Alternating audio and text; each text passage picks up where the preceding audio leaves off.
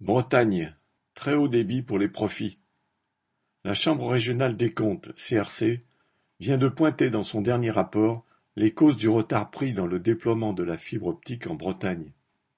Piloté par le syndicat mixte Mégalis, qui regroupe plusieurs dizaines de collectivités territoriales, et sous la houlette du conseil régional, selon la CRC, le clientélisme est une politique largement répandue pour une obtention plus rapide de la fibre.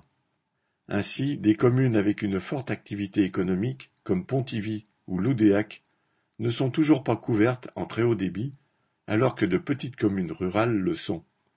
Par ailleurs, les contrats entre Mégalis et Orange sont extrêmement rentables. Si au départ il était prévu de verser 15% de dividendes à ce groupe pour sa mise de départ, avec la renégociation des contrats, la rentabilité est passée à 44%.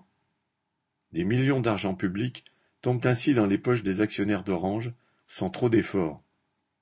Pour ces profiteurs, la fibre est la poule aux œufs d'or. Dans ces conditions, pourquoi Orange serait-il pressé de raccorder l'ensemble des foyers bretons à l'Internet très haut débit? Correspondant Hello.